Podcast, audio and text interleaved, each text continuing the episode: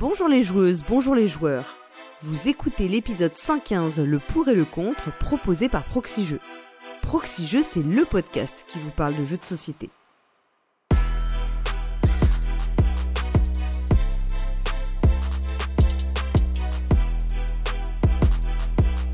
Je suis Paul Gara et je suis ravi de vous retrouver pour ce nouvel épisode de Le pour et le contre.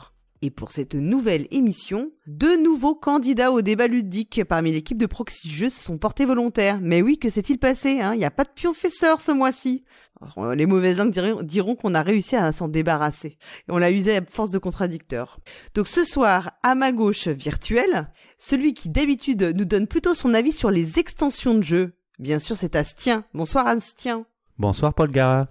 À ma droite, toujours virtuel et probablement pas politique, celui qui nous donne son avis sur tout. Salut Flavien. Salut Paul Garin, effectivement. Dans Autour du jeu sur les, les œuvres culturelles, mais effectivement, j'aime bien donner mon avis sur tout et j'ai fait le prouver ce soir. Voilà, t'es un peu le professeur Rollin de Proxy si tu veux. Alors, pour ce baptême du feu, messieurs, quoi de mieux qu'un des jeux récents qui a énormément fait le buzz, un jeu qui aura réussi le tour de force d'être à la fois en 2018 Spiel des Jahres et Asdor, un jeu qui a donné lieu à beaucoup, trop de photos sur les réseaux sociaux, un jeu qui a donné lieu à des suites, spin-off, crossover, bon, appelez ça comme vous voudrez. Bref, ce jeu, vous l'avez sûrement deviné, c'est bien sûr Azul. Mais avant de se pencher sur Azul, nous allons sacrifier au rituel retour sur les commentaires du dernier épisode. Et donc nous dirons Azul, parce que figurez-vous que petit euh, truc de l'émission, on a vérifié, ça doit a priori se prononcer Azul, donc euh, désolé à tous les détracteurs qui disent Azul, mais euh, pendant l'émission, on se trompe peut-être, mais... On a choisi notre camp, on est dans le camp des C'est ça. et pas des U.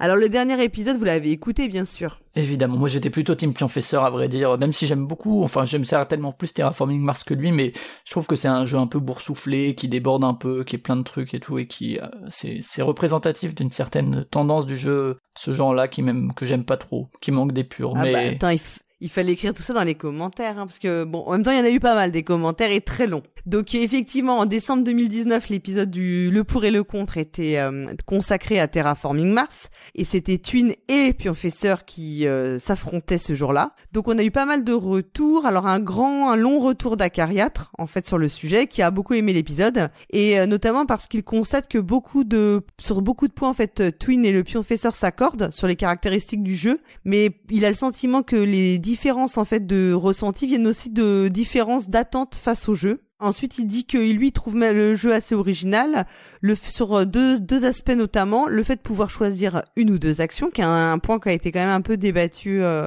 entre euh, Twin et Pionfesseur, et puis aussi les échelles de progression communes, puisque euh, ça aussi c'est quand même un- une peut-être pas une originalité, je sais pas si on peut dire ça comme ça, mais c'est un des points saillants du jeu. Donc voilà, il a été très satisfait de l'épisode. Ensuite, il y a Nem qui est aussi revenu euh, sur le format. Il avait l'air de, de bien avoir apprécié l'émission. Et euh, il dit que, euh, pour être honnête, plusieurs points soulevés par ce dernier, donc c'est le bien sûr le pionfesseur, ne lui était jamais apparu aussi clairement. Alors là, euh, attention, hein. Euh, il dit que aussi ce serait bien de connaître l'expérience que l'on, les protagonistes de l'émission ont du jeu avant de commencer. Donc euh, bah on va essayer de, mettre ça en œuvre dès ce Moi, je soir. trouve ça pertinent ce, ce petit, ce petit commentaire. Ouais. Ouais, parce que c'est vrai que c'est pas quelque chose qu'on a fait suffisamment en fait de dire euh, l'expérience qu'on avait du jeu en, réalité et ce qui permet aussi de comprendre peut-être l'éclairage qu'on qu'on en donne et le et puis le pourquoi on est dans tel euh, dans le camp du pour ou du contre. Oui, et Pionfesseur rappelle ça euh, à la fin de l'épisode, je crois qu'il exprime Ouais. le fait qu'il a joué que une ou deux fois à Terraforming Mars sur des parties très longues, et donc c'est vrai que le ressenti peut être un peu différé avec ce genre de d'expérience. Et ça, ça montrera finalement que le pionfesseur ne fait qu'une partie et qu'il est là pour tracher gratuitement, tu vois. c'est pour ça qu'il est plus là. Ouais. oui, c'est suite à cet aveu que euh, Son avis n'est plus valable. on a été obligé de, de prendre des mesures. euh.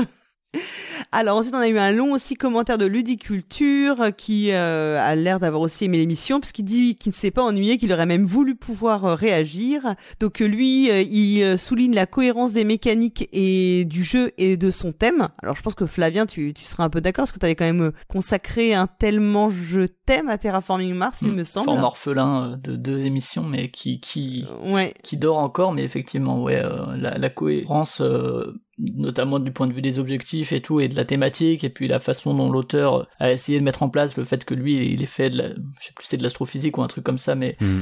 c'est, c'était intéressant en tout cas comme, euh, comme axe, je trouve. Euh, Enfin, c'est un axe plutôt fort du jeu. Euh, il souligne également la richesse stratégique liée au grand nombre de cartes et en fait aux toutes les possibilités que ça que ça auquel enfin que ça ouvre aux joueurs. Il dit que d'ailleurs ce point de vue-là, il pense que le pionfesseur fait une erreur en, en essayant d'analyser le jeu comme un jeu de combo, mais que c'est peut-être quelque chose qui est assez euh, sur les sur les premières parties qui est assez euh, finalement euh, facile comme erreur à, à commettre de, de penser qu'on va devoir comboter les différentes cartes alors qu'en fait c'est pas du tout le c'est pas du tout l'objet du jeu. Et ensuite sur la partie thématique qu'il rappelle que euh, le courant de science-fiction dans lequel s'inscrit le jeu s'appelle la art science, donc la art science, même si on devrait dire. Et donc ça, euh, Twin avait vraiment bien développé cet aspect aussi, euh, connaissait très bien le sujet, ce qui était assez très intéressant. Tout à fait. Oui. Ensuite, on a l'amiral qui lui que euh, il fallait oser s'attaquer à Terraforming Mars. Eh ben écoute, j'ai envie de dire que nous on ose tout, hein, comme je paierais pas comme les cons, mais pas loin. euh, on n'a pas de, on n'a pas de, comment dire, de barrière. Hein. Au contraire, c'est bien de parler de jeux euh, que tout le monde, enfin, que les gens quand même connaissent, c'est vrai, parce que sinon c'est plus compliqué pour, euh, comme on rentre vraiment dans le détail des mécaniques. Donc lui, il dit que c'est pour lui un jeu de planification et de développement plutôt qu'un jeu de gestion. Et euh, il signale aussi qu'il y a une version full coop qui fonctionne pas trop mal pour deux ou trois joueurs. Alors, euh, j'ai trouvé ça assez intéressant. Je ferais que je, je regarde. Après, on a Kyojin qui, euh, lui, avait l'air, euh, avait euh, dit que c'était un beau duel entre Pionfesseur et Twin, qu'il avait bien aimé. euh, il aimait beaucoup le jeu, donc il était très content d'écouter l'émission. Et il avait demandé à Twin de partager sa playlist, et ce qui a été fait d'ailleurs. Hein, il avait donné le lien. Si je peux rajouter par rapport à la playlist, il y a la NASA qui a enregistré des sons de l'espace. Alors on sait que dans l'espace personne vous entend crier ou quoi, mais en fait à partir de vibrations magnétiques ils l'ont converti en son. Donc il y a plein de trucs euh, et des sons de Mars aussi et tout. Donc euh, vous pouvez euh, aller jeter une oreille sur le SoundCloud de la NASA si vous voulez. Ok. C'est rigolo ça. Euh, T'as Mathias aussi qui aime beaucoup le format, qui dit qu'il a pas joué à Terraforming Mars mais que ça lui donne envie d'essayer. Ensuite, un long commentaire de Loïc Boissnier, donc euh, qui dit que c'est dommage parce que l'expérience des deux, enfin de des deux euh, euh, membres de la Proxy Team n'était pas la même sur le jeu. Euh, ce qui est évidemment le la difficulté, on le dit toujours, hein, lorsqu'on est, surtout quand on est critique envers un jeu, parce que forcément quand on n'a pas trop aimé un jeu, ben on n'est pas complètement masochiste, on s'inflige pas euh, 15 parties juste pour la beauté du geste, donc forcément, bah, le celui qui va représenter le le contre, dans beaucoup de cas, aura peu de parties à son actif, surtout des gros jeux de comme Terraforming Mars. Bon, on va voir que ce soir c'est un peu différent, c'est un peu différent. Donc voilà, il dit aussi que euh, comme lui, il a pas trop de problèmes, comme Twin, il a pas de problème en fait de comptabilité par rapport aux cartes parce que Pionfesseur disait que parfois c'était compliqué de compter euh, quand il y avait des, on pouvait utiliser du titane, des d'autres ressources, etc. Qu'il fallait faire des calculs. Lui disait que lui, ça l'avait jamais, euh, ça l'avait jamais gêné, il avait pas trouvé ça pesant. Il a été également surpris d'entendre qu'il fa fallait fallait prendre peu de cartes en main à chaque tour. Lui dit que au contraire, il en prendrait plus tôt. Donc ça, c'était euh, Twin qui disait que lui prenait très peu de cartes en fait à chaque tour de jeu. Il était aussi euh, très euh, défenseur du draft, puisqu'en fait on s'est aperçu qu'aucun de nous ne jouait avec le draft la dernière fois de dans Terraforming Mars. Donc c'est amusant parce qu'on voit qu'on a quelqu'un qui a pas du tout le même ressenti, enfin qui aime semble qui aime le jeu mais qui n'a pas du tout le même euh, les mêmes expériences que que Twin euh, sur ce jeu-là. Euh, après il parle, il revient beaucoup aussi sur le fait de d'avoir une ou deux actions. Ça a été un gros point. Donc lui il, ré, il redonne des raisons pour lesquelles il, on peut avoir on doit avoir le choix entre une ou deux actions par tour et pas une seule action comme Pionfesseur euh, semblait, enfin, avait l'air de militer euh, pour ça. Alors je vous envoie, je vous renvoie aux commentaires. On va pas rentrer dans tous les arguments qui sont intéressants, mais sinon ça va être un peu, euh, on va refaire un peu le, le, match, si on peut dire. Donc voilà, donc des commentaires vraiment longs. Hein. On voit que le, le, jeu suscite quand même beaucoup de, enfin, a beaucoup de défenseurs et de, de fans, et qu'il a suscité quand même pas mal de commentaires assez longs et riches qu'on ne peut que vous encourager à aller lire quand vous aurez vous-même déposé votre commentaire sur cet épisode, bien sûr. Mmh, ouais, mais c'est vrai que c'est un jeu qui, qui, comme on l'a dit, est dans le top 3 de BGG, qui a beaucoup buzzé et tout, donc euh, c'est clairement un jeu qui invite euh, au débat et, justement au clash un peu. Euh, c'est, pour ça aussi que c'est intéressant de le clasher un peu parce que effectivement top 3 de BGG pour moi, enfin complètement absurde de mettre Terraforming Mars dans les trois meilleurs jeux de tous les temps. Du coup, il a beaucoup de défenseurs et des gens qui ont fait beaucoup de parties aussi. Du coup, c'est intéressant d'avoir ces retours là, quoi.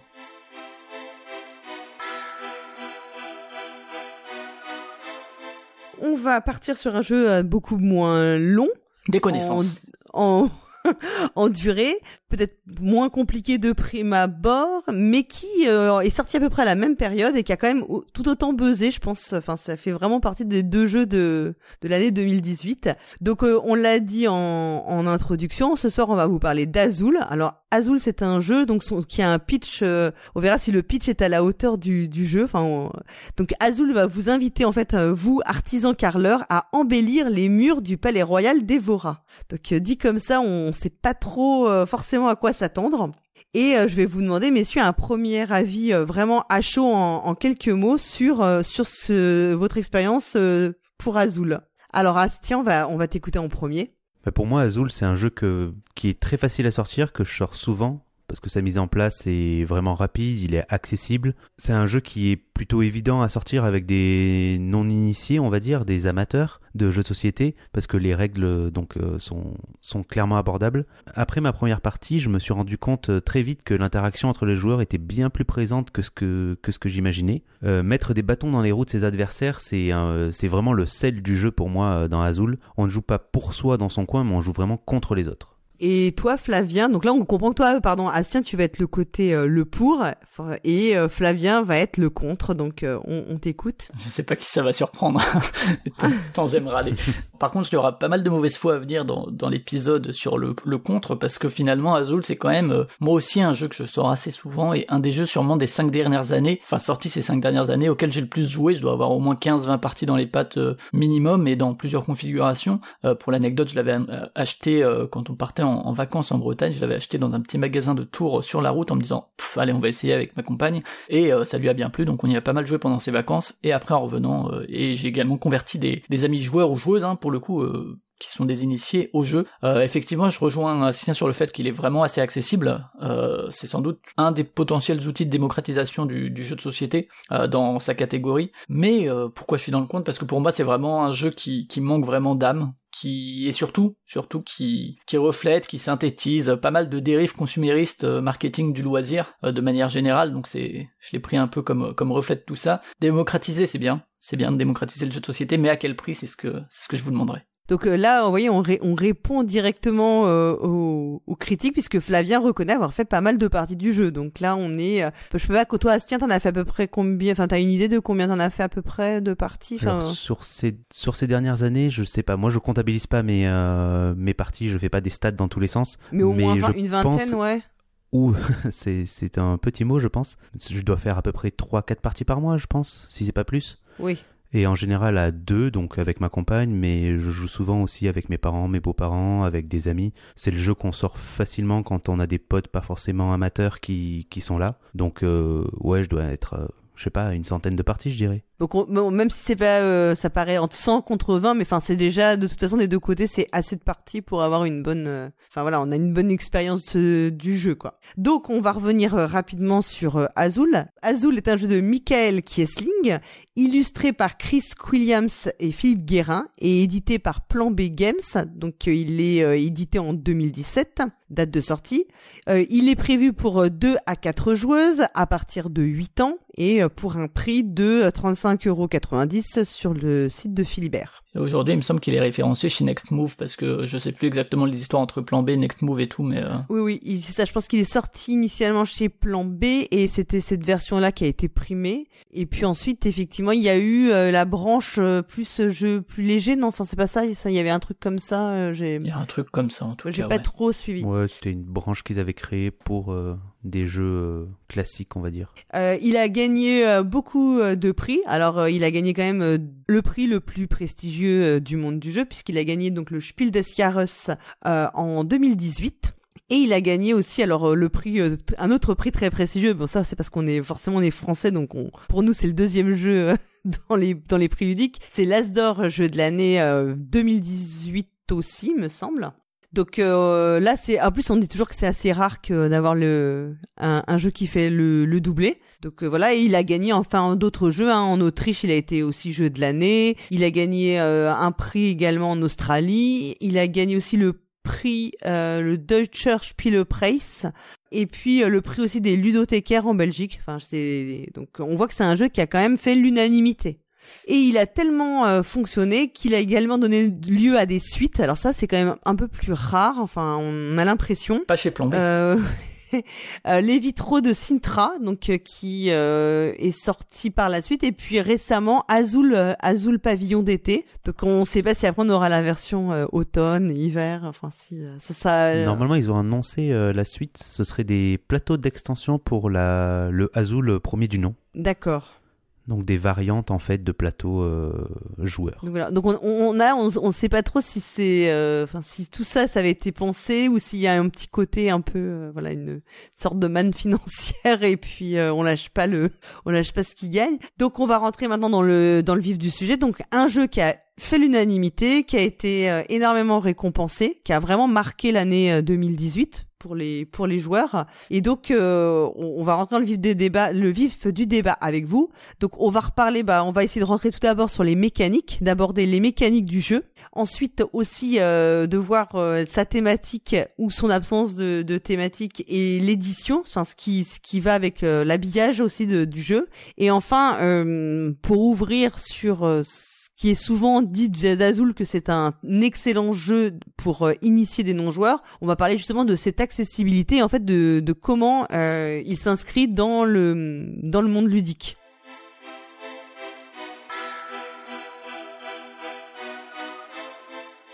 Pour commencer, on, a, on va parler donc de plus ce qu'est la mécanique. Et donc, je vais te laisser la parole, à Siam, parce que c'est toi qui vas euh, ouvrir euh, le bal, si on peut dire. Le bal des échanges, ouais. Ou le bal, voilà, c'était plus, c'était plus sympa le bal que les hostilités. Dans Azul, on est donc un artisan carreleur. On doit récupérer des morceaux de carrelage pour les placer de façon la plus optimale sur une grille euh, qui nous est imposée. Donc euh, en partant de ce, pitch très simple de, de jeu, on, va voir, euh, on va pouvoir rentrer plus dans le détail de la mécanique avec toi, Astien. Justement, tu dis que on va prendre des tuiles euh, donc des carreaux pour pouvoir les poser sur sa grille. Donc il y a toute une mécanique pour pour prendre ces, ces, tuiles et les poser initialement sur son plateau joueur. Et tout ça pour moi déjà toute cette partie-là demande plus que de l'opportunisme, demande une réelle observation en fait du jeu des autres joueurs parce qu'on va pas chercher forcément à juste remplir ces petites lignes pour que ça pour que son plateau euh, soit bien rempli, on va essayer de bloquer les autres joueurs pour pas qu'ils avancent aussi vite que nous on espère avancer quoi. Ouais, parce que euh, c'est vrai que alors effectivement, on, a des contraintes en fait de pose sur la sur notre grille qui font qu'on va pouvoir marquer des points par adjacence ou euh, bien à la fin de la partie par colonne, par ligne, par euh, collection de couleurs. Ça. Et, euh, et c'est vrai que toutes ces contraintes-là, en fait, font que, et également, il y a des points négatifs qu'on a à la fin du tour euh, si jamais on, a pris trop d'une couleur. Et de ce fait-là, effectivement, je suis assez d'accord sur l'interaction. Je trouve vraiment pas que c'est un jeu trop froid d'un point de vue de l'interaction. En tout cas, je trouve que l'interaction, euh, euh alors après, est-ce que c'est un point négatif ou positif? Ça, c'est chacun entre guillemets qui, qui voit midi à sa porte. Il y a des gens qui aiment pas trop l'interaction. Moi, pour, le coup, je suis plutôt friand d'interaction dans les jeux de société. Et c'est vrai que je trouve que Azul a cette force quand même que on peut le jouer de manière euh, chacun dans son coin, un peu à l'allemande, euh, voilà. Et je trouve que c'est euh, ce qui lui est beaucoup reproché en fait quand j'en parle avec des, des, personnes autour de moi qui n'aiment pas le jeu, c'est qu'ils le trouvent vraiment que tout le monde joue dans son coin quoi. Ouais, mais c'est bizarre, enfin, tu vois, il y, a des jeux auxquels on... Mais dans ce cas-là, tu joues pas ce, genre de jeu si c'est pas ton genre de, de, jeu. Mais ce que je trouve bien dans Azul, c'est qu'effectivement, on peut le jouer comme ça, euh, sans trop faire gaffe à... au plateau des autres. Alors, c'est peut-être pas la façon optimale de le faire, parce que après ça, je te laisserai développer pourquoi, mais, euh, mais on peut le jouer, euh, enfin, rapidement, quand on est un peu joueur, on se rend compte qu'il faut effectivement regarder les plateaux des autres, regarder les couleurs qu'ils cherchent, regarder si on peut leur faire perdre des points. Enfin, il y a vraiment plein de petites interactions assez, assez vislardes, quoi, je trouve. Et toi, Astien, tu dirais que est-ce que la configuration le nombre de, joueuses euh, va changer justement sur cette interaction ou, pas? Ou c'est identique sur le, le, nombre de joueuses? Ah, pour avoir joué euh, souvent à deux, c'est vrai que euh, là on est vraiment, mais comme dans beaucoup de jeux abstraits en fait, sur une confrontation directe avec une stratégie, enfin vraiment one to one quoi. C'est, je vais chercher à bloquer mon adversaire et donc dans Azul à la fin on va prendre toutes les tuiles qui restent d'une seule couleur et on peut s'amuser à aller euh, mettre 6 euh, ou 7 ou 8 tuiles euh, dans, la face de l'autre pour lui faire perdre énormément de points. Ce qui à 3 ou 4 joueurs, c'est moins facile de contrôler sur qui ça va tomber. Alors qu'à 2, tu peux vraiment arriver à calculer beaucoup plus facilement cette, ce, cette chose-là. quoi. Ouais, de mon côté aussi. Moi, j'ai plus joué à 2 également. J'ai joué aussi à 3 et à 4. Je trouve qu'à 4, c'est un peu long. Je trouve que, enfin, du coup, entre chaque tour, c'est un peu long. Il y a beaucoup plus d'opportunisme, alors qu'à 2, on est beaucoup plus dans du blocage, dans, dans des trucs beaucoup plus durs. Euh, et aussi, au niveau du rythme de la partie, je trouve que on y gagne, quoi. À 2, même si, même si le jeu fonctionne aussi à 3 et à 4, hein, dans l'absolu, je trouve. Oui, c'est vrai qu'à deux, même en observant les adversaires, euh, à, à trois ou quatre, je voulais dire, en observant les adversaires, j'ai plus tendance à regarder mon le joueur suivant pour voir comment je peux l'embêter, plus que les autres joueurs euh, qui sont autour de la table. Mais après, si on veut continuer sur les mécaniques, je trouve que justement, moi, un, des problèmes qu'il a, après, euh, honnêtement, dans beaucoup de jeux euh, abstraits, euh, traditionnels, que ce soit les échecs, les dames, le go, c'est des jeux d'affrontement, donc a interaction directe, c'est des jeux à deux que j'ai cités, mais il, s'inscrit plus ou moins, bon là c'est plus du blocage que de l'affrontement, mais mais il s'inscrit plus ou moins dans cette tradition de jeu abstrait à, interaction forte. Le, truc, je trouve que c'est, il manque un peu d'épure. on reviendra sur l'accessibilité en troisième partie, mais c'est vrai que vu le public auquel il peut se destiner, eh ben mine de rien, les règles moi, la première fois qu'on me les a lus, c'était un professionnel qui me les a lus, il s'est planté dans les règles, j'ai dû vérifier, euh, et ça changeait complètement la partie. J'ai le sentiment que, en fait, si on le fait découvrir, euh, ces mécaniques paraissent simples, elles le sont, mais que à découvrir tout seul, ben des non-initiés justement, des, des gens qui vont faire l'effort de lire la règle, même si elle est pas bien longue, déjà elle fait quand même quelques pages, c'est pas non plus un jeu d'ambiance avec une, une demi-page de règles, hmm. c'est déjà un frein, et puis également d'un point de vue du choix, il y a quand même un nombre de manières de scorer qui est assez euh, de marquer des points qui est assez important je trouve. Et donc euh, ça fait beaucoup de choses à prendre en compte pour essayer de marquer le plus de points quoi. Il y a euh, marqué en colonne il y a l'histoire des couleurs il y a les pertes de points qu'on a à la fin du tour. Il y a aussi ben les lignes il y a est-ce que je mets la pression pour mettre fin à la partie parce que je vois que je suis devant. Enfin c'est vraiment plein de petits éléments qui font que c'est ça alourdit je trouve. Enfin c'est c'est bon les échecs on peut se dire que les règles sont compliquées parce que euh, parce qu'il y a plein de déplacements différents, mais dans l'absolu, l'objectif est très simple. Là, l'objectif est simple, c'est marquer des points, mais marquer des points, c'est par plein de manières. Et je trouve que d'un point de vue de l'accessibilité et du public que ça peut viser, ben justement, ça le coupe un petit peu. Je sais pas ce que t'en penses, à ce tien, mais c'est une faiblesse, disons, euh, peut-être pas pour nous qui sommes joueurs parce qu'on va s'amuser avec ces, ces manières de scorer, mais par contre pour un public non initié, je trouve que c'est lourd quoi. Oui, c'est vrai que si on doit ingurgiter toutes les règles d'un coup pour, euh, je supposerais, euh, trois ou quatre joueurs qui se retrouvent autour de la table à déballer leur jeu, c'est peut-être un peu lourd. Après, quand je l'explique, en général, j'y vais par étapes et ce genre de points, justement, tous les détails de règles, de colonnes, de lignes, de, de couleurs, je les explique petit à petit avec le jeu qui avance parce que c'est pas forcément euh, obligatoire sur euh, le scoring euh, dès le début de la partie quoi. C'est des choses surtout sur une première partie ouais. que tu vas cibler ouais encore plus sur une première partie mais c'est des choses que tu vas cibler sur la fin sauf la ligne ou bien sûr quand il y a une ligne qui est complétée ça arrête la partie. Ça faut bien le préciser mm. mais sinon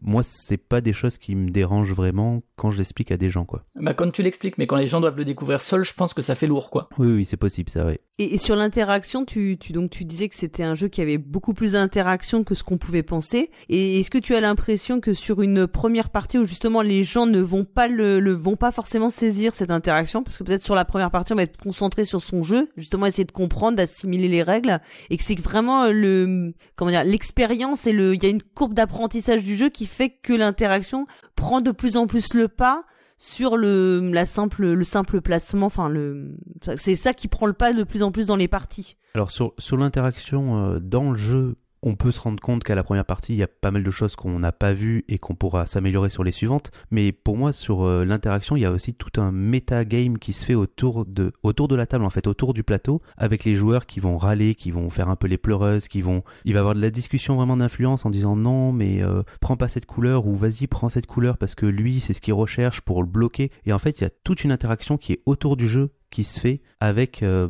ce, regard et cette observation euh, sur les autres joueurs. Quoi. Il y a aussi le, une mécanique euh, relativement intéressante et qui transparaît pas forcément aux premières parties, c'est la prise du, de la tuile premier joueur, qui en fait euh, fait, un point fait des points négatifs quand on la prend, mais mm. à mon sens, enfin par, exemple au niveau de l'équilibrage, alors peut-être que tu pourras en parler après Astien parce que t'as as plus de parties, mais j'ai le sentiment en tout cas que c'est super puissant quoi. Le, truc premier joueur, enfin il y a quasiment aucun des avantages à la prendre le premier puisque ça te fait que un point en moins en général et l'avantage de commencer le tour suivant il est il est démesuré quoi et les premières parties peut-être que justement tu penses pas tellement ça mais très vite tu te dis ben dès que je peux quoi euh, je la prends quoi cette tuile premier joueur quoi oui oui je suis d'accord l'opportunisme il est vraiment sur la tuile premier joueur de pouvoir aller piocher en premier euh, la fameuse fabrique où il y a trois fois la même couleur Mm.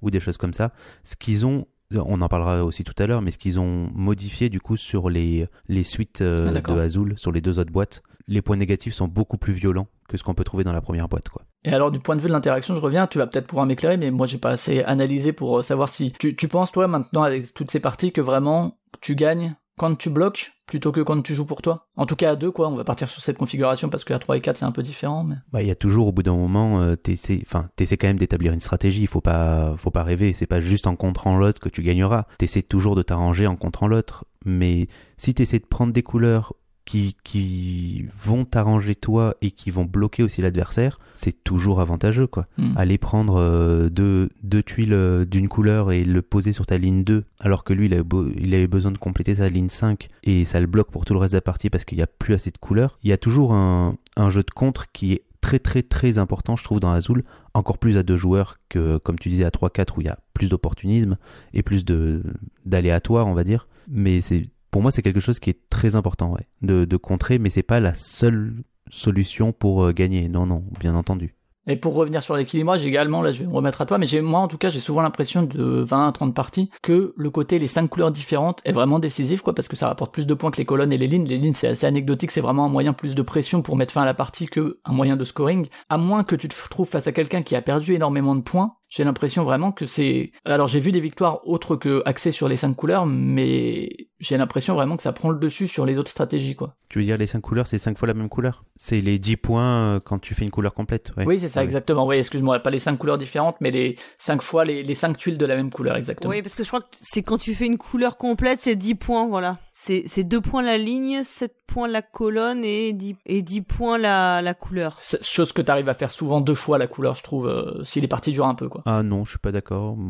En général, une fois, c'est déjà pas mal. S'il y a un joueur autour de la table, euh, même deux ou trois, hein, qui arrivent à le faire une fois, c'est pas mal. Deux fois, c'est, enfin, faut avoir laissé pousser la partie jusqu'à jusqu'au bout, quoi. Et c'est, pour moi, c'est là aussi quand tu quand tu as joué beaucoup de parties, tu vas essayer d'aller couper court la partie pour pas que l'autre prenne le devant sur ce genre de stratégie. Donc là, il y a tout euh, justement tout un but d'aller euh, faire ta ligne avant euh, que qu'un joueur ait pu faire ce genre de d'action là, quoi. Donc tu, tu vas faire une ligne, tu vas laisser une tuile de, de libre et tu la mettras qu'au moment fatidique qui pour toi te permettra de faire en sorte que l'adversaire passe pas devant toi. Quoi. Euh, après, pour revenir ouais, sur l'interaction, c'est vrai que moi je suis encore beaucoup là-dessus, tu vois, c'est vrai qu'à deux, on a tendance à laisser traîner la partie. Euh, et quand on joue à 3 ou 4, les premières parties sont souvent quand même assez longues, et du coup ça renforce l'importance de, ce, de ce type de scoring. Pour rester sur l'interaction, pour moi, l'interaction entre les joueurs existe. Pareil, l'interaction que ce soit euh, à l'intérieur du jeu ou euh, ou même, euh, comme tu l'as dit, de manière un peu méta, à, faire un peu à la parlotte, etc. À la parlante plutôt qu'à la parlotte, je crois qu'on dit.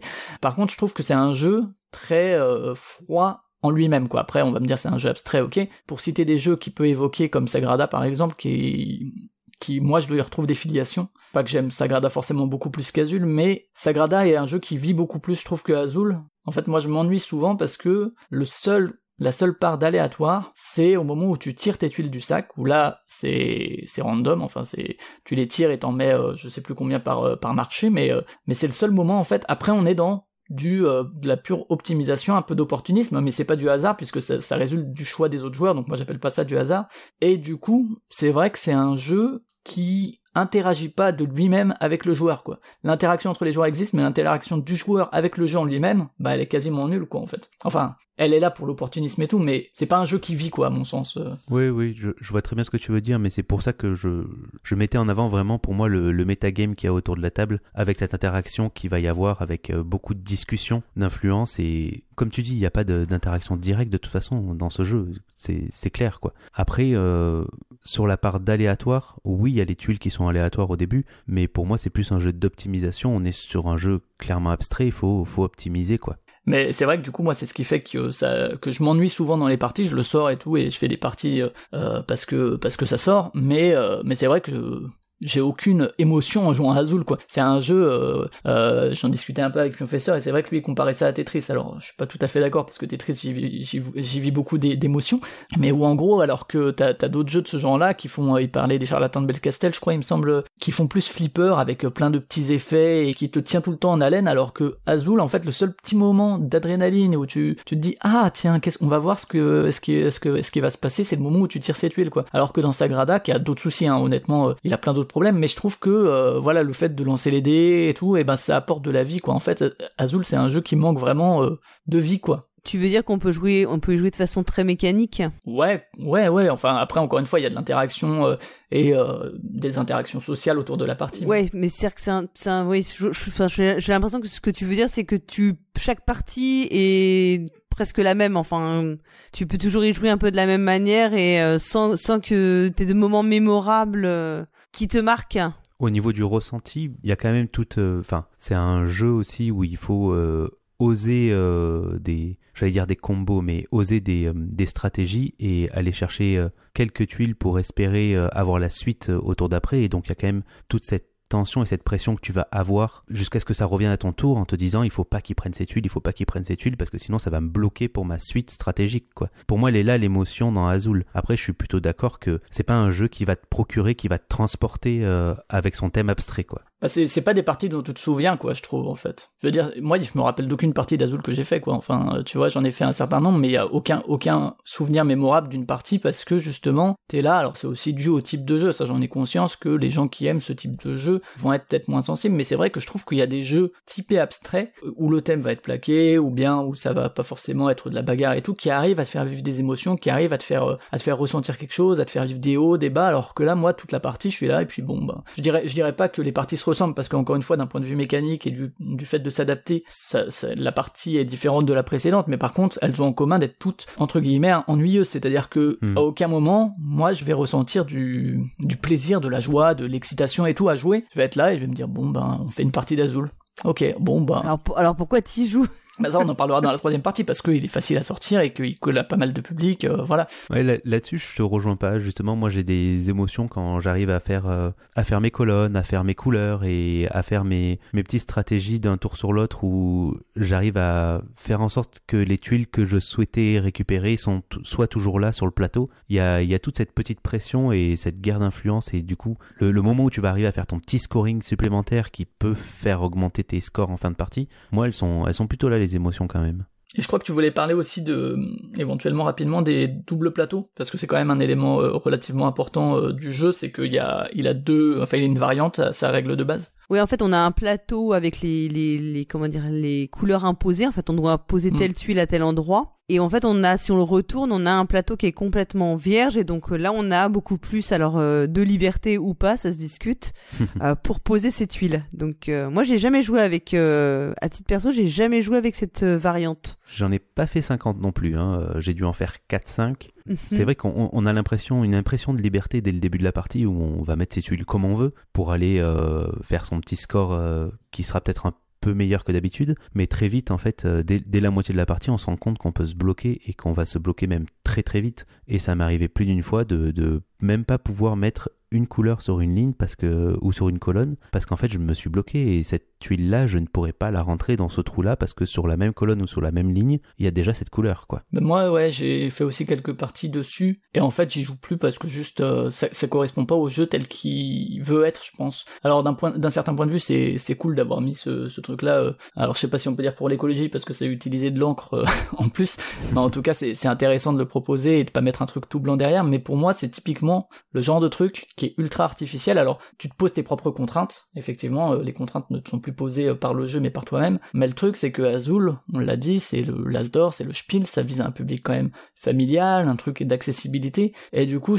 pour moi, c'est c'est le, truc genre, hey, on veut quand même toucher les gamers, les, les experts ou les expertes. Euh, on veut toucher vraiment tout le monde pour vendre un max de boîtes. Alors qu'en fait, ça fait juste un jeu qui qui a un peu le cul entre deux chaises, c'est-à-dire la version normale m'ennuie, même si l'experte m'amuse pas beaucoup plus d'un point de vue des émotions que j'ai dit avant. Et du coup, ben, comme on pense à vous, euh, on, on met une variante expert pour augmenter les choix possibles, les contraintes, la frustration, etc. Mais du coup, cette version, ça éloigne du public auquel le jeu me semble, moi, destiné, et qui ici, comment ça, il va si ça se trouve, il va s'y mettre après après dix parties d'Azul et puis ils vont être, les personnes vont apprécier. Mais en fait, forcément, à mon sens, soit tu vas kiffer la profondeur du jeu et tout, et la frustration dans un jeu de plateau, et dans ce cas-là, tu vas jouer avec la version experte, soit tu vas jouer avec l'autre, mais forcément, en fait, il y en a une des deux qui va moins te plaire que l'autre, et à mon sens, du coup, le, partage de parties agréable, ça va être juste entre des mêmes joueurs ou des mêmes joueuses, c'est-à-dire entre des joueurs ou joueuses qui aiment la partie simple ou des joueurs ou joueuses qui aiment la partie complexe. Si tu mets les gens qui aiment jouer à Azul simple uniquement sur la partie complexe, ils vont pas prendre de plaisir,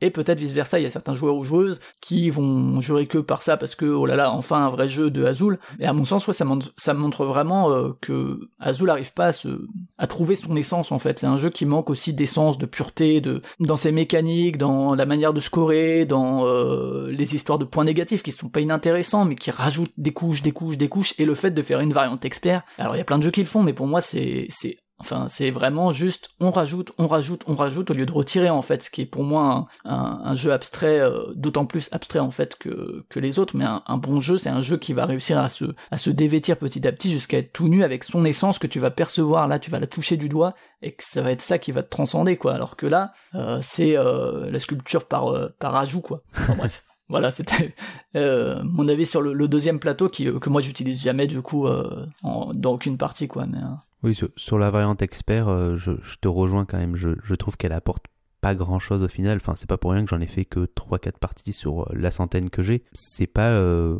quelque chose que je trouve forcément pertinent. Ils, annoncent là, donc j'en parlais tout à l'heure, des, extensions donc pour Azul et pour cette version d'Azul avec des plateaux alternatifs. Je me vois pour l'instant pas forcément les acquérir, même si les extensions c'est un peu mon dada, parce que bah, Azul pour moi ça va avec le plateau de base et c'est tout quoi. Tout le jeu pour moi est là-dedans, le jeu euh, accessible comme on l'entend euh, Asdor, euh, ainsi de suite, Spiel et tout ça, il est sur la, la face principale de Azul quoi, la face A quoi. Et moi, je trouve dommage qu'ils aient pas décidé d'assumer cette face A uniquement, quoi. Enfin, et, de se dire, oh, on va quand même rajouter, parce que c'est quand même Michael Keating, c'est quand même le mec qui a fait Java, qui a fait Mexica, qui a fait le bien et le mal. Enfin, il l'avait pas fait à l'époque, je crois, mais alors quand même, il faut vraiment les, les, experts qui vont voir Michael Kissling, il faut quand même qu'ils en aient pour leur argent, quoi. Et pour moi, c'est un, un, problème éditorial, en fait, quoi. Je pense que ça, on, on en reviendra de toute façon sur, euh, sur un autre point après, mais c'est clairement pour essayer de d'étendre son public. On est tout à fait d'accord là-dessus. Oui, disons que le, jeu avait une, pour toi, est quand même une simplicité que la face euh, A de, des plateaux su, enfin, se,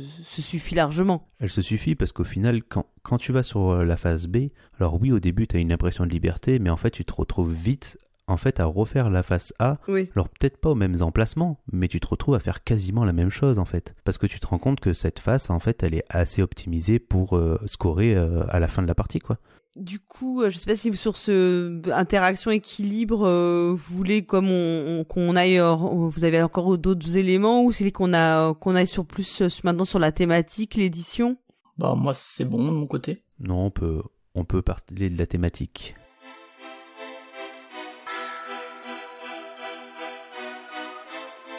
Donc euh, vous l'avez compris, on l'a déjà dit, hein, en fait Azul est un jeu qu'on qualifie souvent d'abstrait. Euh, ça on sait jamais si c'est une bonne chose ou une mauvaise chose. C'est un peu. Bah ça dépend si c'est un bon jeu abstrait en fait. voilà, mais bon, il y a, y a, tout un imaginaire quand même dans, dans pour les joueurs dans, dans ce terme de jeu abstrait. Donc euh, on va euh, évoquer forcément qui dit jeu abstrait dit pas de thématique ou, ou pas pas de thématique, ça dépend. Et aussi du coup l'édition. Donc on, on, va aborder ces, ces points-là sur le la thématique est-ce qu'on a vraiment le sentiment d'être euh, un, carleur, euh, un artisan carleur ou pas? Ah bah tout de suite, hein. moi je suis avec ma truelle à chaque partie, euh, vraiment je suis à fond. Hein. Non, non, non, bien entendu que là-dessus je pense que Flavien va me démonter. on, est, on est sur un thème plaqué, on, est d'accord, on pourrait être dans l'espace, on pourrait être au fond des mers, on pourrait être dans un champ à gérer ses, ses, patates et ses, et ses tomates, ce serait pareil quoi. Ouais, après, après moi, honnêtement, je lui reproche pas de pas avoir de thème. En fait, euh, les échecs ont pas de thème, les Go a pas de thème, et c'est pas grave. En fait, à la limite, je préfère qu'un jeu qui s'assume son thème plutôt qu'un jeu qui essaye de absolument justifier son thème qui n'existe pas et qui se ridiculise en le faisant. Et je trouve que Azul, euh, euh, voilà, le pitch, il fait une phrase. Ils sont pas là en train de faire un paragraphe de dire oh au Portugal, 1572, vous êtes je ne sais quel carleur et pour plaire à la je ne sais quelle reine, vous avez décidé de partir dans une carrière. Enfin, il essaye pas de se justifier comme ça. Il se dit bon, allez, voilà, vous êtes scarler parce qu'il y a des carreaux dans le jeu, basta. En plus, Kisling sait faire déjà avec, enfin, pour moi, Tikal est très thématique, par exemple, il, sait y faire, donc en fait, c'est, il essaye pas de forcer, quoi. À mon sens. Et du coup, honnêtement, c'est pas, c'est pas tant le manque de thème, on, est dans un jeu abstrait, donc honnêtement, le, manque de thème me dérange pas, euh, du moment qu'il est assumé comme tel, et par contre, ce qui me dérange, c'est qu'en fait, c'est pas ça qui empêche, en, fait, si tu veux faire avec ce matériel-là, euh, par exemple, Sagrada n'a pas, pas de thème non plus, enfin voilà. Par contre, il arrive par son matériel, par ses petites idées de couleurs et tout, à deux, et justement ça va rejoindre ce que je disais au début, c'est-à-dire que ça procure aucune émotion. En fait, avec ce genre de jeu, tu peux produire des, des émotions qui sortent du jeu de société, des émotions esthétiques, par la création euh, de ce qui se passe sur le plateau. Et je trouve que Azul, on est, on est en train de créer un mur quand même, et on pose des trucs à plat, quoi. Rien que ça, quoi. Enfin, il euh, y a quelque chose qui va pas. Et alors après, que après, il y a quand même du volume. Euh, bah, justement, j'allais euh, enchaîner sur ce que tu disais avec. bon, le thème, il est plaqué. En tout cas, moi, c'est mon avis. Après, t'as pas l'air forcément. Pour moi, il y a pas de thème en fait. Et c'est pas. Enfin, il y en a un, mais. Il y a un pitch, mais c'est. Voilà, le, le thème, il apporte une esthétique, quoi. Il est il est vraiment là pour, pour la partie graphique. Je trouve que justement, il y a ça qui, qui va attirer le, le chaland, on va dire, sur, sur les étals de, de son petit commerce. Euh, voir une jolie boîte comme ça, qui, qui a des couleurs quand même assez claires, assez lumineuses, euh, et on se rend compte en tournant la boîte qu'il y a des petites tuiles en plastique qu'on va poser sur un plateau. Pour moi, ça, enfin, moi, ça m'attire directement, quoi. Quand j'ai vu le, le jeu sur les vidéos à l'époque, euh, avant qu'il sorte, je me suis dit, ah ouais, j'ai envie de, j'ai envie de palper ces petites tuiles, quoi. Alors pour moi ça c'est plus euh, en fait c'est un critère de méfiance pour moi si tu veux. Après le jeu peut être bon ou pas derrière euh, ça c'est autre chose. Mais pour moi ça, cache quelque chose tu vois. C'est euh, ah on a mis du beau matos et tout mais pourquoi? Pourquoi est-ce que tu, tu assumes pas le fait d'être un jeu abstrait? Enfin, je veux dire, qu'est-ce qu'il y a de plus beau qu'un jeu de Go Enfin, ou que, que euh, des, des, trucs simples qui procurent des esthétiques simples et qui arrivent par, euh, par leur réalisation en fait à te procurer de l'émotion que tu n'as pas forcément en jouant aux jeux abstraits. Même si, euh, bon, voilà, en jouant aux échecs ou quoi, tu peux avoir, peux avoir des émotions et te souvenir de parties à mon sens, mais moi, en tout cas, c'est mon sentiment. Effectivement, quand je pose mes carreaux qui en plus sont en plastique, donc euh, t'es là et tu donnes l'impression que ça va être de la céramique et tout. Euh, heureusement que c'en est pas parce que ça aurait coûté encore plus cher que ce que c'est déjà. mais t'es là et en fait, euh, ok, mais euh, qu'est-ce que tu crées avec ce matériel? Qu'est-ce que tu crées comme sentiment? Moi, quand je prends en tout cas mes, mes tuiles au milieu ou dans le sac, si dans le sac il y a ce côté ASMR, tu vois, quand tu mélanges des tuiles dans le sac, ça, pourquoi pas? Mais c'est hors du jeu presque. Quoique non, c'est dans le jeu, c'est, c'est intéressant. Mais ouais, le, le fait de les prendre, j'ai pas de plaisir particulier tactile, et quand j'ai fait ma réalisation, mon truc, je les range tout de suite. En fait, je vais pas prendre de photos, je vais pas regarder ce que j'ai fait, euh, contrairement à, un Shakespeare par exemple, où je vais me dire, ah tiens, j'ai recruté tel acteur, et puis ah tiens, j'ai fait tel décor et tout, alors que Shakespeare... Euh, et aussi un jeu relativement euh, pas abstrait mais en tout cas froid et à l'allemande mais Azul arrive pas malgré son matériel, malgré euh, cet aspect-là, à me, à me transcender par euh, par sa fin de partie et par me dire ah j'ai fait ça quand même quoi. Tu vois, même Patchwork me procure plus d'émotion alors que c'est du carton en fait. dans Patchwork, à la fin quand je regarde mon plateau, j'ai l'impression d'une création. Dans Sagrada peut-être moins de création, mais en tout cas il y a un effet visuel qui me fait dire ah c'est c'est chouette. Alors que là ben on n'est pas si loin du niveau de Splendor. Alors j'exagère un peu parce que dans Splendor c'est encore pire, mais voilà, est-ce que parce que souvent on, entend cette comparaison hein, entre quand même entre Azul et Splendor, c'est-à-dire euh, des jeux assez pauvres en thème, mais qui ont une belle exécution. Parce que Azul, on peut quand même, enfin, on peut reconnaître euh, qu'il en tout, état de cause, il y a un matériel qui est quand même original. Enfin, je sais pas ce que vous en pensez, mais c'est quand même quelque chose qui, sans que tu te dises si c'est beau ou pas beau, sans même être dans ce jugement de valeur qui est relatif. Enfin, moi, j'ai trouvé, je trouve assez original. Et est-ce que vous trouvez que la comparaison avec Splendor, elle est, elle est euh, justifiée? Moi, je, je, pense que c'est juste. En fait, c'est le problème aussi de, de Azul, euh, mais ça, on en parlera peut-être plus tard, c'est que j'y retrouve des sentiments similaires à quand je joue à Splendor, à Century. Euh, Century a beaucoup plus été comparé à Splendor, je pense plus justement que, que Azul, ou à Sagrada. Moi, il y a vraiment Azul et Sagrada en plus par leur thématique et tout que je rapproche. Le, lequel est sorti en... Je sais pas lequel, je vais plus en tête le... C'était Azul, je crois, qui est sorti, mais pas longtemps avant. Je, sais plus, pour moi, j'ai une boîte de mémoire, j'ai en tête qu'on a, enfin en tout cas qu'Azul a été accessible, euh, plus, enfin qui était en, a été mis euh, sur le. Je sais pas s'il y a pas Sagrada, il y avait pas, il y avait pas de Kickstarter, il y avait pas quelque chose comme ça. Il me semble qu'il y avait un caisse. Mais voilà, je me demande si peut-être le Kickstarter était peut-être avant, mais après il a en boutique. Sagrada pour moi est arrivé bien après Azul. C'est possible, oui. Mais en fait, euh, peut-être dans la mécanique générale, euh, je veux dire, il y a plus de filiation entre Azul et Sagrada, mais peut-être que dans le ressenti de jeu, il y aurait peut-être plus de liens. Bah, en fait, si, parce que t'as le côté placement euh, sur une grille qui, je pense, un peu de façon euh, mais enfin un peu euh, intuitive te, te fait penser. Mais peut-être que après dans les sensations tu retrouves plus du splendor Azul et splendor te procurent peut-être plus ce genre de Hmm. de sensations avec une, une belle exécution. C'est-à-dire que enfin il y a, y a quand même, voilà on sent qu'il y a quand même du soin qui a été apporté à un moment à un visuel Je suis plutôt d'accord euh, avec, avec ce que tu dis, euh, Paul Gara. Sur, alors, Sagrada, moi, j'ai fait que deux parties. J'ai pas du tout accroché au jeu. J'arrive pas. Moi, pour moi, il me procure aucune émotion ce jeu. Non, Donc, il a des problèmes, il est clairement. Enfin, il, ouais. il est vraiment très froid. Le scoring euh, me plaît pas. Enfin, Mm. il y, a, il y a beaucoup de rapprochements avec Azul par leur thème, comme tu dis, et par leur effet de grille, euh, comme tu soulevais, Paul Gara. Et il a d'autres problèmes. Il a d'autres problèmes que n'a pas Azul au niveau des objectifs, au niveau de, la- Voilà. Mais, de, la- de pas mal de choses. Hein, mais mais du coup, je suis plus, comme tu dis, au niveau des sensations que tu peux avoir dans Splendor. Je suis d'accord avec euh, cette petite pression de, cibler des objectifs et d'essayer de les, faire dans le dos des autres sans qu'ils arrivent à te contrer. Ça, tu le retrouves aussi dans Splendor, quoi.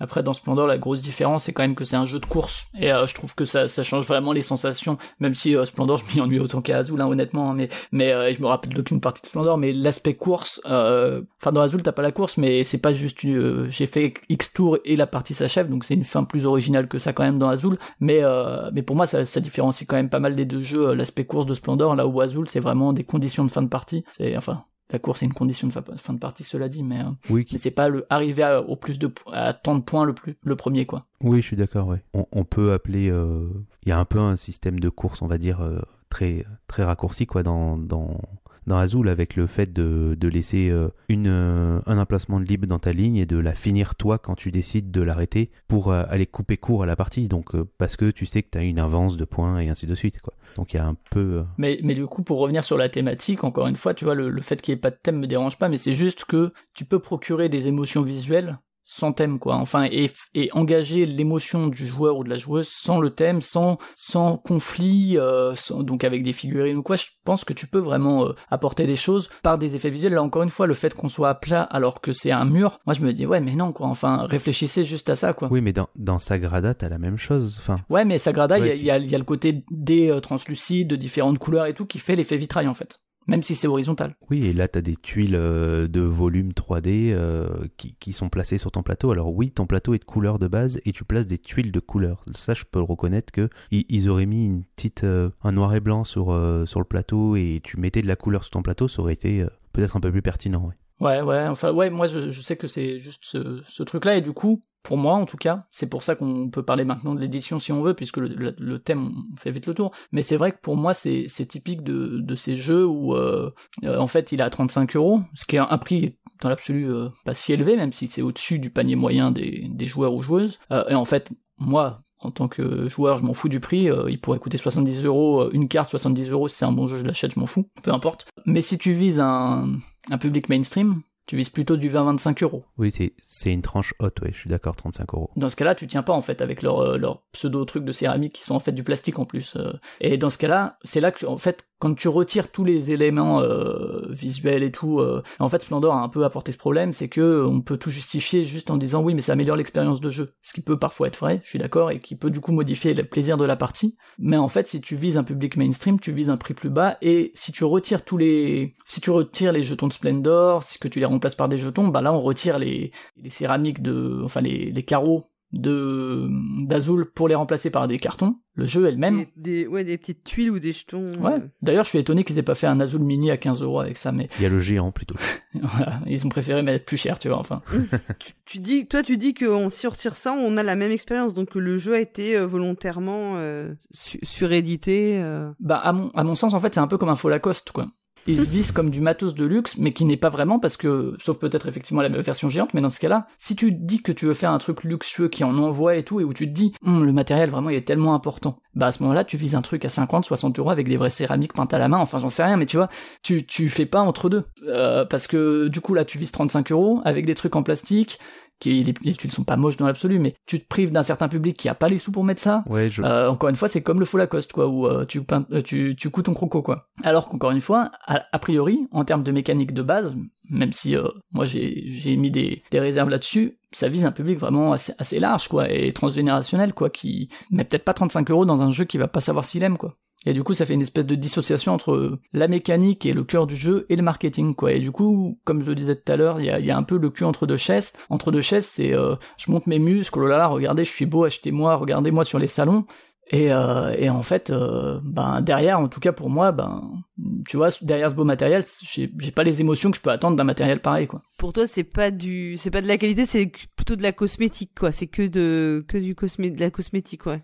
Bah après on parle forcément euh, avec ce Azul quoi. Est-ce que est-ce qu'on aurait euh, un autre épisode avec un Azul avec des tuiles en carton? Peut-être, peut-être pas, ça je peux pas dire même. Je vois ce que tu veux dire avec euh, avec tout ça, avec cette surédition qui je, je l'entends, mais pour moi il est il est pas tant surédité que ça quoi. Quand tu regardes avec le le marché du jeu actuel, t'as des jeux comme Wingspan avec cette tour AD, cette boîte gravée, enfin thermoformée pour contenir tes tes cartes euh, avec des petits oiseaux, euh, t'as du Flying Goblin avec euh, des petites catapultes, un, un matos en 3D. Enfin, il y a, y a, des jeux qui sont beaucoup plus surédités en fait. C'est pas mon problème en fait, ça moi. Tu vois, c'est pas parce que les autres le font que c'est bien. Oui, mais justement, il faut le faire en fait pas tant surédité que ça comparé à ce qu'on peut voir aujourd'hui dans le milieu du jeu. Ah bah, si, si, on compare effectivement à des trucs encore plus surédités, peut-être pas, mais est-ce que c'est la bonne comparaison à faire, tu vois? Est-ce qu'il faudrait pas plutôt le comparer à des jeux minimalistes qui finalement, euh, avec pas grand-chose, arrivent à procurer des émotions, arrivent à avoir des mécaniques originales et euh, sont pas là à montrer leurs muscles. Euh, et encore, on n'est pas sur Kickstarter qui a encore plus ces dérives-là, hein, parce que ils vendent sur du visuel.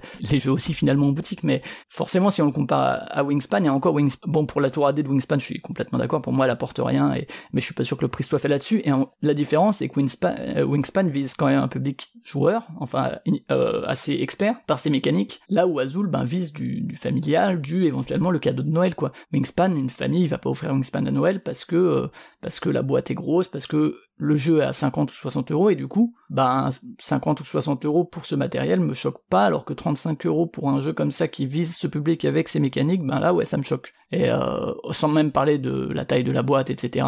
Qui euh, là pour le coup on peut, euh, enfin Splendor était encore plus euh, abusé dans ce sens-là, mais euh, et, peut-être que finalement le jeu avec les tuiles en carton aurait coûté 35 euros aussi en fait. Mais juste que pour justifier ce prix-là, ben ils ont décidé de faire des tuiles en, en plastique quoi. Mais ouais, moi je sais que c'est quelque chose qui me dérange euh, spécifiquement en fait cette dissociation entre le public visé, le prix que tu mets et puis le matériel et puis la différence ludique, l'apport ludique en tout cas par le matériel. Effectivement, il y a plein de jeux surédités, ça excuse pas Azul d'être surédité à mon sens quoi. Mais alors est-ce que euh, est-ce que tu les faits t'ont donné te donnent raison Flavien? Parce que le, le jeu a quand même enfin a très bien fonctionné et y compris euh, auprès de gens qui sont pas du tout des clients habituels de de boutiques de jeux, donc des, gens qui ont été euh, prêts à débourser les euh, 35,90 euh, pour le jeu. Bah ça, j'ai pas les chiffres hein, même. Enfin, je, je sais pas, tu vois, est-ce que du coup le, le succès du jeu ne contredit pas cet argument-là? Je, je sais pas, enfin. On peut parler du succès de touche pas mon poste si tu veux. Enfin, c'est toujours les mêmes problèmes en fait. C'est c'est que euh, c'est que oui, rouler des muscles, faire du marketing agressif, faire du marketing par le visuel plus que par le contenu, ben ouais, ok, ça marche, c'est cool. Est-ce que t'es fier de le faire? Pas forcément. Enfin, c'est ce que je disais, démocratiser, ok, à quel prix? Et encore une fois, euh, Azul, c'est pas Times Up du tout. Enfin, je sais pas à quel point il se vend en GSS. Euh, il se vend certainement à la Fnac. Euh, du, du, coup, du coup, on va on va peut-être passer sur la troisième partie parce qu'on sent qu'on est on est autour de, de ce sujet qui est euh, un, un, point qui est là qui est peut-être pas le jeu en lui-même, mais qui est tout dans le, enfin, qui est pas la mécanique, qui est pas lié que à la mécanique du jeu, mais qui est l'accessibilité du jeu.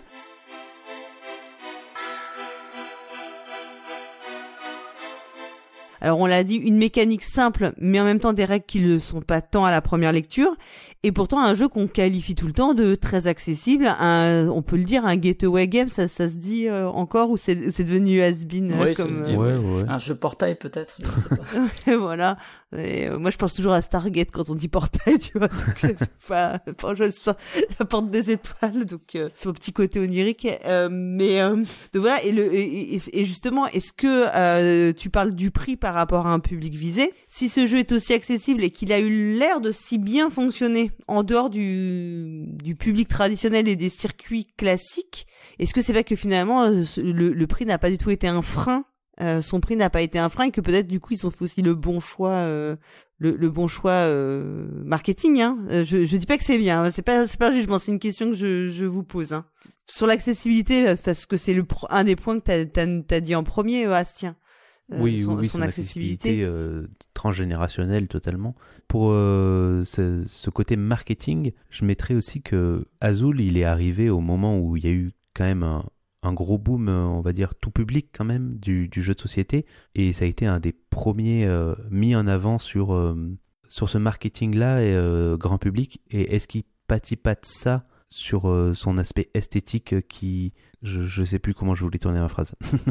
Ouais, mais moi je gueulais déjà dessus à l'époque de Splendor et de et des KS euh, en veux-tu en voilà où euh, en gros, en gros euh, c'est un peu moi ce qui me gêne avec Azul, au-delà de ses mécaniques et tout que en plus je respecte beaucoup Michael Kisling comme Michael Kisling comme comme auteur. Mais alors déjà pour ce qui est des ventes, encore une fois, je sais pas qui l'a acheté, je sais pas si c'est pas des cadeaux de joueurs à des non-joueurs, est-ce qu'il sort aussi, ça on le sait pas, est-ce que les familles qui l'offrent à Noël, est-ce que derrière il sort, est-ce qu'il est joué? Parce qu'encore une fois, il a beau être accessible, moi le côté transgénérationnel, je le défends aussi, c'est-à-dire que euh, j'ai fait jouer ma compagne, j'ai fait jouer sa mère, j'ai fait jouer sa grand-mère. C'est effectivement, euh, quand tu expliques encore une fois, assez simple quand tu, les gens doivent découvrir, à mon avis, la mère de ma compagne n'aurait pas joué si elle avait dû se farcir les règles, euh, clairement. Et puis, euh, et puis là, expliquer petit à petit, effectivement, les manières de scorer et tout, ça, ça aide. Encore une fois, les découvrir dans une règle et tout, en se disant, euh, ok, placard, et puis on le revend à la brocante. Faudrait voir le nombre d'azul sur les brocantes aussi. Et encore une fois, je sais pas s'il se vend en GSS, je sais pas. encore une fois, il se vend effectivement, mais à un public relativement aisé, qui est le joueur de, jeu de société, qui est prêt à mettre 35 euros. Il y a plein de gens qui sont pas prêts à mettre 35 euros dans un jeu de société et qu'on oublie et qu'ils peuvent pas mettre 10 euros dans un jeu de société par mois. Enfin, tous ces gens-là, ils sont mis de côté, peu importe. Enfin, en, tout cas, on dirait que peu importe pour Azul. Ils profiteront des reventes. Mais de toute façon, c'est sûr qu'un jeu qui a été euh, beaucoup vendu, tu le retrouveras sur des brocantes, tu le retrouveras sur de la revente, tu le retrouveras sur euh, ou des choses comme ça. C'est compliqué d'aller juger euh, le, le, succès d'un jeu au nombre de reventes qu'il y a. Est-ce que c'est pas aussi un signe des fois le nombre de reventes? C'est parce que les gens l'ont acheté, un Time's Up est joué quoi. Enfin, tu vois, un, Time's Up est joué, un blanc manger coco, et pourtant Dieu sait que je déteste ce, ce jeu, est joué, euh, tu vois, dans les cafés, dans les entreprises et tout. Tu dis Time's Up à quelqu'un, il connaît. Euh, Azul n'en est pas là du tout. C'est-à-dire qu'à mon avis, il reste dans la niche, qui est de plus en plus grande certes, des joueurs de jeux de société qui, qui connaissent le truc. Et encore une fois, si effectivement c'est juste offert sans expliquer, alors j'ai pas de stats dessus, mais ça m'étonnerait pas qu'il soit difficile de le sortir une première fois sans avoir personne qui te l'explique. Mais du, coup, est-ce que c'est pas pour ça que c'est un jeu que des qui est assez euh, idéal pour les gens qui aiment jouer? Parce qu'ils vont pouvoir le proposer à des non-joueurs. Ce sera pas trop compliqué, mais comme ils vont les accompagner, t'auras pas le sujet des règles. Et euh, une fois que les personnes elles auront fait une, deux, trois parties et qu'elles auront vraiment apprécié le jeu, parce qu'en plus il y a le petit côté, je pense qu'il y a un petit côté courbe d'apprentissage comme on l'a dit, hein, entre ce que tu fais sur ta première partie et puis ce que progressivement le fait de prendre en compte. Finalement, c'est pas quelque chose que tu pourras offrir après à la personne avec la certitude qu'elle y jouera peut-être, enfin peut-être qu'effectivement il faut, il y a une partie initiation, tu peux pas l'offrir comme ça ou le donner dans le mettre dans les mains des gens comme ça, mais c'est un bon jeu d'initiation vraiment, enfin avec une transmission. Ouais, clairement. Du coup, ce que c'est c'est pas ça qui rend l'accessibilité son accessibilité super agréable pour les joueurs, les les gens qui aiment jouer parce qu'ils ont vraiment ce sentiment de transmission de savoir-faire enfin de, de savoir, enfin pas de savoir-faire, mais de transmission de savoir, que peut-être des jeux que, que tu citais comme Blanc Manger, Coco et tout ça, bah en fait bon déjà en général on n'y joue même pas du tout, et en plus euh, c'est des jeux où n'importe qui peut euh, y jouer euh, demain en prenant la boîte. Enfin, il n'y a pas ce petit côté ouais sans boîte avec des bouts de papier voir. mais il n'y a pas ce petit côté accompagnement. Je sais pas, hein, c'est peut-être ça aussi qui plaît dans l'imaginaire de, des joueurs euh, des joueurs euh, réguliers. Non je sais pas hein, euh. on aime bien quand même on aime bien ce côté un peu transmission accompagnement tu vois initiation il y a un petit peu de ça dans dans le dans ce milieu. Oui oui c'est sûr. Je sais pas si ce que vous en pensez c'est pas ça. Plus que d'autres jeux peut-être plus grand public finalement il est un peu c'est un peu un fantasme quoi de, de jeu un peu que tu peux facilement un fantasme euh... j'irai pas j'irai pas jusque là quand même mais mais je pense que oui le, le côté transmission euh... non mais dans le sens si vous c'est ce genre de jeu que tu peux sortir tu sais que ça va marcher tu sais que les gens vont bien aimer et puis tu auras vraiment le sentiment de leur avoir fait découvrir quelque chose qu'ils auraient pas découvert sans toi c'est ce que j'expliquais c'est ce que je, je fais euh, régulièrement avec euh, avec Azul hein. mais euh, après l'offrir à des gens qui n'ont jamais joué avant enfin déjà quand tu fais un cadeau t'expliques souvent surtout quand c'est un jeu, t'expliques un peu euh, ce que ce que ça va être, euh, quel est le but du jeu. Euh, on va te questionner. sinon, enfin, si t'offres une boîte et tu tu dis même pas ce que c'est, je sais pas, c'est bizarre.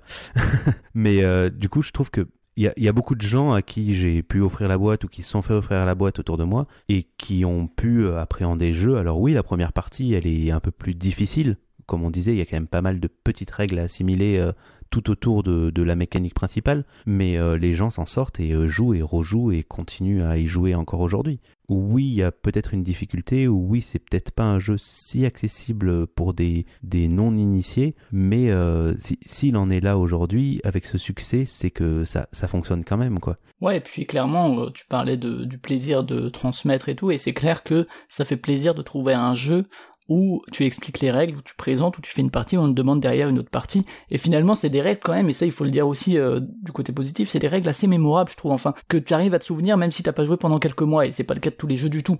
Euh, même des jeux de, de ce calibre-là, hein, euh, pas forcément des... Et c'est aussi la preuve que, que les règles fonctionnent bien, enfin, et là-dessus, clairement, enfin, là aussi, Michael Kissing est pas non plus n'importe qui, hein, donc, et, et c'est, bon, même si tous ces jeux sont pas comme ça, mais, mais du coup, ouais, pour, il y a vraiment ce plaisir, effectivement, de faire découvrir un jeu qui plaît, qu'on peut ressortir. Après, le truc, c'est que moi, effectivement, je prends pas de plaisir quand j'y joue, mais par contre, j'ai du plaisir que les autres prennent du plaisir et que ça les amuse. Ça, c'est tant mieux. Euh, je veux dire, je joue pas que pour moi. Mais euh, si on, doit revenir effectivement sur euh, la place qu'il a dans le monde du jeu de société, effectivement, moi, son problème, c'est tout ce côté sur... En fait, c'est qu'il symbolise plein de trucs qui m'agacent dans le jeu de société et qui qui se qu'on justifie parce que c'est de plus en plus le cas, comme si euh, c'est le, fait qu'il y ait des suites, ça va dans ce sens aussi. C'est-à-dire que c'est des. Alors j'ai pas joué aux suites, donc euh, Astien, tu me dis euh, si je me trompe, hein, mais les mécaniques sont quand même assez différentes, j'ai l'impression. Il y a toujours euh, le, côté euh, fabrique où tu vas prendre des tuiles au milieu. Ça, ça bouge pas. Après, c'est tout le système de scoring et de d'agencement sous ton plateau qui va changer. Ok, parce que c'est le même auteur, hein, c'est Michael Kisting, donc je sais pas à quel point. Ça, c'est assez intéressant. Hein. Moi, j'aime bien en général suivre un auteur, voir comment il. Après, je sais pas à quel point il est impliqué dans les évolutions. Euh, Plan B a fait pareil avec Century, avec Emerson Matsushi, avec d'autres jeux qui portent le même nom. Et clairement, euh, Codenames aussi a fait ça, et avec Marvel, avec Disney, avec truc, avec machin. Et en fait, pour moi, tout ce, ce type de marketing qui joue sur le paraître plutôt qu'en fait l'essence et l'être, si tu veux, enfin c'est c'est vraiment, euh, on joue des muscles, on paraît, et puis après derrière, est-ce que c'est bien euh, ça vous verrez bien. Euh, mais euh, nous, on se vend, on se vend pas sur sur la qualité de notre jeu, on se vend vraiment sur, euh, allez, on va présenter bien sur la table et puis on va présenter bien en magasin. Et après la qualité du jeu, bah on verra un peu comme Kickstarter quoi. C'est c'est clairement la, la, science de du paraître. Et également du coup sur Azul là, sur sur le nom. Alors pour le coup, si les mécaniques, si la mécanique de de prendre au milieu et tout est la même, ça a un sens de garder le même nom. et c'est pas juste surfer sur le nom. et mais il y a ce côté de on surfe sur le nom, on surfe sur le matériel. C'est c'est assez représentatif de quelque chose du marché actuel, tu vois, qui qui effectivement est, et qui existe dans le jeu de société, euh, enfin qui existe dans le jeu vidéo, qui existe dans le cinéma, des remakes. On, il suffit de prendre le box-office des années 2010. C'est c'est des remakes, c'est des suites, c'est euh, Disney. Euh, en dehors même de, encore une fois, de la qualité des films hein, et de la qualité d'Azul, c'est juste que c'est un manque de prise de risque, un manque d'innovation, un manque de, de choses nouvelles et qui sont en fait. et le problème, c'est qu'effectivement, c'est accessible, ça démocratise et tout, mais encore une fois, à quel prix Est-ce que euh, ça prend pas la place de jeux plus originaux? Est-ce que bon, alors Decrypto est peut-être un très mauvais exemple au niveau de l'accessibilité des règles, mais euh, ou d'un Codenames ou bon Codenames a super bien marché, c'est un très mauvais exemple aussi. Il y a des jeux qui pour moi sont meilleurs et sont au moins aussi accessibles et qui sont dans l'ombre parce qu'il y en a qui euh, misent tout sur le marketing, sur la communication. Aujourd'hui, on le dit, un jeu qui fonctionne, c'est plus un bon jeu comme dans les années 2000, c'est plus un, bon jeu et un beau jeu comme dans les années 2010. C'est comme dans le jeu vidéo, c'est un jeu dont la plupart du budget, ça va être la communication, ça va être le marketing, et en fait, le reste, c'est euh, bon, on verra. Et puis dans le jeu vidéo, on voit ce qui se vend, c'est Call of, c'est euh, en dehors de la qualité des jeux. Encore une fois, le dernier Call of est pas mauvais, le mode Battle Royale est pas mauvais et tout, mais c'est du Call of, c'est du triple A, c'est des trucs qui ont pas d'âme et qui en fait sont calibrés pour plaire à un certain, un plus grand nombre parce qu'il faut se vendre, euh, voilà, et parce qu'aujourd'hui on est dans des sociétés qui ont je sais pas combien d'employés qu'il faut nourrir, ok, qu'est-ce qu'on sacrifie là-dedans? Est-ce qu'on sacrifie pas une âme? Est-ce qu'on sacrifie pas de l'originalité? Est-ce que pour plaire au plus grand nombre, on est obligé d'aller dans, dans, ce, dans ce triple A du jeu de société euh, où les gens ils payent 35 euros parce qu'ils ont des tuiles en mosaïque, quoi? C'est un peu... c'est Moi, c'est ma tristesse. Euh. Tout, tout, ce que je soulève, c'est quand même le problème du marketing aujourd'hui et du, du, du marché actuel, quoi. C'est Comme tu dis, on le voit dans le cinéma, on le voit dans le jeu vidéo. Si on veut plaire à, à plus que son public euh, averti et sortir un peu des, sentiers battus euh, sur le public touché, t'es obligé d'aller là-dedans. Ah ouais, T'as bah. pas le choix aujourd'hui. Enfin, je, je me vois pas, euh, je me vois pas aller offrir un, un agricola à quelqu'un en lui disant regarde c'est un très bon jeu, mais il, il, va me dire mais tu te fous de ma gueule avec ton jeu dégueulasse quoi. Eh ben écoute, là-dessus en fait c'est juste qu'il rentre dans une problématique globale de la société dans laquelle on vit où en gros les gens s'attachent au visuel. Derrière, des chaînes de télé, etc., ils vont avoir cette excuse de oui, oui, euh, mais ça plaît, mais ça plaît, mais ça plaît, mais ça plaît, donc euh, on continue à faire ça. En fait, ça fait un cercle vicieux, donc on peut pas sortir, quoi. Oui, mais pour moi, Azul, il pâtit un peu du fait, c'est ce que je disais tout à l'heure, d'être dans les premiers à avoir fait ça avec Splendor et, et deux, trois autres. En fait, d'être arrivé avec cet aspect marketing grand public sur, sur lequel on l'attaque énormément, alors que maintenant, il il y a énormément de jeux, voire beaucoup de jeux Bah, qui, c'est- qui ouais. font ça, quoi. C'est triste. C'était une envie à un moment de, de mettre en avant en fait la partie graphique du, du jeu de société. Alors ici, on n'est pas forcément sur la, la création euh, artistique, on va dire, euh, sur, euh, sur l'illustration ou des choses comme ça, mais on est sur euh, quelque chose de beau et qui est plaisant à regarder quand même, quoi. Donc pour moi, c'est c'est ça qu'ils cherchent à avoir de toute façon. Donc oui. Oui, c'est du grand public, c'est du marketing, mais aujourd'hui, on était obligé de passer par là pour toucher un certain public, et faut voir comment le milieu évoluera. Et Azul pâtit du fait d'être dans les premiers, quoi. Mais du coup, c'est sacrifier en fait le, le fait de plaire au grand public à, au fait d'être original, au fait de vouloir euh, proposer de l'innovation, au fait, en fait, on sacrifie tout juste pour toucher un plus grand nombre. Mais il est quand même bon comme jeu, quoi. Enfin, on, on- il aurait pas fonctionné, il aurait pas eu. Enfin, je pense qu'il aurait pas eu le Spiel ou euh, l'As d'or ou des d'autres prix euh, cités précédemment euh, si si c'était pas un bon jeu, s'il se basait que sur le marketing, quoi. Bah non, mais par contre, c'est là-dessus qu'il essaye de toucher les gens. Et pour moi, c'est problématique d'un point de vue éthique. En fait, c'est euh, le jeu de société aurait pu, euh, comme le podcast, comme plein plein de médias, essayer de garder l'aspect. euh, et, encore une fois, moi, je suis pour la démocratisation du jeu de société. Hein. Je suis pas non, nous volez pas notre loisir et tout. Loin de là. Juste par quel biais est-ce qu'on est obligé de partir là-dedans pour le faire? Et Azul est une preuve que oui, et Splendor est une preuve que oui, et que du coup, bah, les acteurs du monde du jeu de société, eh ben, ils ont pas de race non plus, et ils font exactement comme tous les autres médias, plutôt que d'essayer de se dire, bon ben, tant pis en fait si on reste de niche, et puis si les gens viennent nous voir, ce sera cool, mais sinon, tant pis en fait, et puis, et puis, et puis voilà quoi. Et Do- moi je sais que c'est, Donc Flavien, tu, tu ne penses pas que la fin justifie les moyens? C'est-à-dire que peut-être que euh, la manière de faire est pas euh, la plus euh, glorieuse, mais si la finalité c'est de... euh, parce que c'est ça reste... euh, Après, euh, c'est pas toi-même tu en as fait 20 parties, donc c'est que c'est pas un jeu abominable. Tu vois, est-ce que du coup ça si ça permet pas de sortir, si ça permet de sortir les gens de jeux plus euh, qu'on a tendance à plus critiquer en termes vraiment de mécanique pure, euh, ou carrément d'ennui, hein, enfin vraiment euh, très très ennuyeux ou très long. Euh, Peut-être que ok l'habillage il est un peu trop forcé, mais est-ce que est-ce que si c'est un moyen pour arriver à mieux, est-ce que ça vaut pas le coup euh, de- bah, pour moi non, effectivement, pour moi le chemin est plus important que la destination. Ah Et, euh, et c'est pas parce que tu arrives à ce résultat que, que ça valide la démarche en fait. Et après ouais, euh, j'ai mes paradoxes, hein, comme dans, dans toute la société. euh, forcément, on a ces paradoxes. Non, mais on- je te taquine sur la question, hein, c'est tout parce que Ça, ça ouvre aussi un chemin, justement, euh, ce, ce genre de, de jeu-là. Alors peut-être que Azul euh, marquera moins que d'autres jeux qui, qui oseront des choses plus tard, quoi. Ou qui ont osé même aujourd'hui. On a des jeux pour moi qui, jouent, qui roulent encore plus euh, aujourd'hui sur, ce- sur cet aspect-là. Il suffit de regarder Villainous, qui est un jeu qui tourne, qui fonctionne, mais qui marche tellement parce que c'est Disney, quoi. On, on est encore pire que Azul euh, sur, euh, sur du marketing. Sauf que, bon, euh, dans Villainous, les mécaniques essayent d'être en corrélation avec le thème et tout, donc c'est encore un peu différent au niveau de, de l'analyse de- du game design en, en lui-même, quoi. Mais euh, Oui, on, on va pas tergiverser euh, sur Villainous. non, non, non. Mais, euh, mais bon, voilà, moi j'ai fini ma diatribe. c'est pas anti-Azul en fait, c'est anti ce qui représente du, de l'évolution du monde ludique et de ce qu'il est prêt à sacrifier juste pour toucher plus de monde, quoi. De la direction qui donne peut-être euh, sur euh, sur euh, ce qui ce qui peut être fait par les. Alors, En fait, finalement, dans 10 ans, tu vois, on se rappellera peut-être d'Azul comme on se rappelle du Monopoly, c'est-à-dire, j'exagère exprès, hein, bien sûr, mais on s'en rappellera pas pour ses mécaniques, mais plus parce que, oh là là, il a bien marché. Ok, c'est cool, le Monopoly a bien marché. Ouais, ou peut-être qu'il a, oui, ou qu'il a ouvert la voie à une, un autre type de, de jeu, quoi. Enfin, qui sont pas forcément aimés pour les, les meilleures des raisons. euh. Ce qui est vrai, c'est que c'est un, un, un jeu qui a quand même été primé, enfin, qui a. Ouais, mais là aussi, les prix, ça dépend en Enfin, fait. tu me diras, c'est pas, voilà, moi je suis d'accord avec toi que c'est les prix, c'est pas forcément. Ça dépend ce qu'ils visent. S'ils visent, visent la démocratisation à tout prix, c'est normal qu'ils priment Azul. Euh, S'ils visent uniquement la qualité ludique, c'est peut-être normal qu'ils priment Azul aussi. Hein. Je dis pas que c'est un mauvais jeu, encore une fois. Je dis juste que euh, ça dépend en fait de quelle orientation prend le prix, quoi. Du coup, c'est un peu ta conclusion, Flavien, c'est euh, de dire c'est pas tellement que tu n'aimes pas le jeu, mais que euh, c'est plutôt ce qu'il incarne en fait aujourd'hui. Bah, si je dois, si je dois conclure, ouais, c'est que, en gros, j'ai pas de profonde des plaisirs à y jouer. Sinon, encore une fois, et quoique, encore une fois, si ça plaît aux gens et que moi ça me plaît pas, c'est pas grave, que Mm. je vais jouer, euh, je vais pas râler pendant la partie. Hein.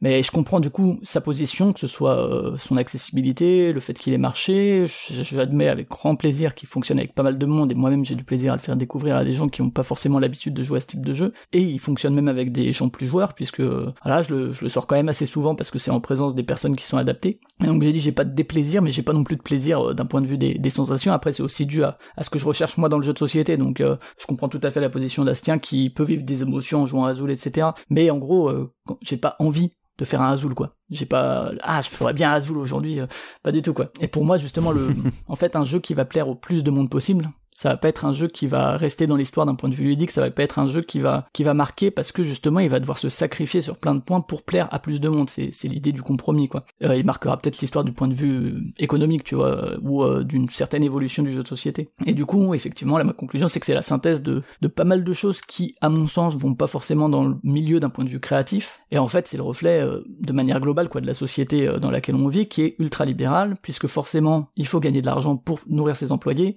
parce qu'on est une société qui se base sur l'argent tout simplement. Euh, donc il faut essayer de plaire pour que les gens payent. Et donc pour plaire il faut pas innover il faut pas créer des choses différentes. Et effectivement c'est différent en fait d'une démarche où vendre euh, était entre guillemets une option. Où c'était juste ok peut-être qu'on va en vendre. Mais que c'était il fallait pas forcément vivre du jeu de société. Et que c'était vraiment euh, l'idée de de créer quelque chose de nouveau qui, était vraiment le moteur quoi de créer un univers ou quoi. Et, et que au pire bah on fait un jeu et puis et puis voilà quoi. On n'a pas besoin de faire de faire Century. Puis Azul on fait des suites à Century on fait des suites à Azul. Et puis on fait des extensions et puis on fait aussi des plateaux recto verso parce que ça fait bien l'idée que il y a pas forcément de gens à faire vivre et finalement bah qui permettrait euh, d'aller un peu ailleurs c'est un truc genre le revenu universel tu vois ou euh, l'éloignement tout simplement du capitalisme euh, d'un modèle de société qui est basé sur la thune euh, mais c'est une problématique plus globale, donc c'est pas spécifique à Azul et aux jeux de société, quoi. Mais ça permettrait un peu de s'affranchir du besoin de plaire au plus grand nombre, puisque tu serais pas rémunéré sur le l'audience, le public, tout ce que tu veux, et ça ouvrirait certainement d'un point de vue de la création artistique ou euh,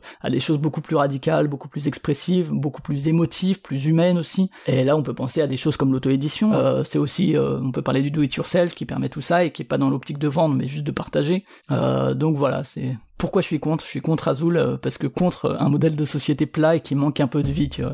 Est-ce que que t'as un petit voilà, un message? Est-ce que tu penses que Michael Kisling pensait qu'on allait euh, dériver sur le revenu universel en parlant de son jeu? Je suis pas sûr. J'avoue que même moi, euh, là, la conclusion euh, de Flavien, euh, elle, elle part tellement loin, tellement euh, plus ce que voilà, ce qu'on disait au, secteur euh, du jeu de société plus que au, jeu en lui-même.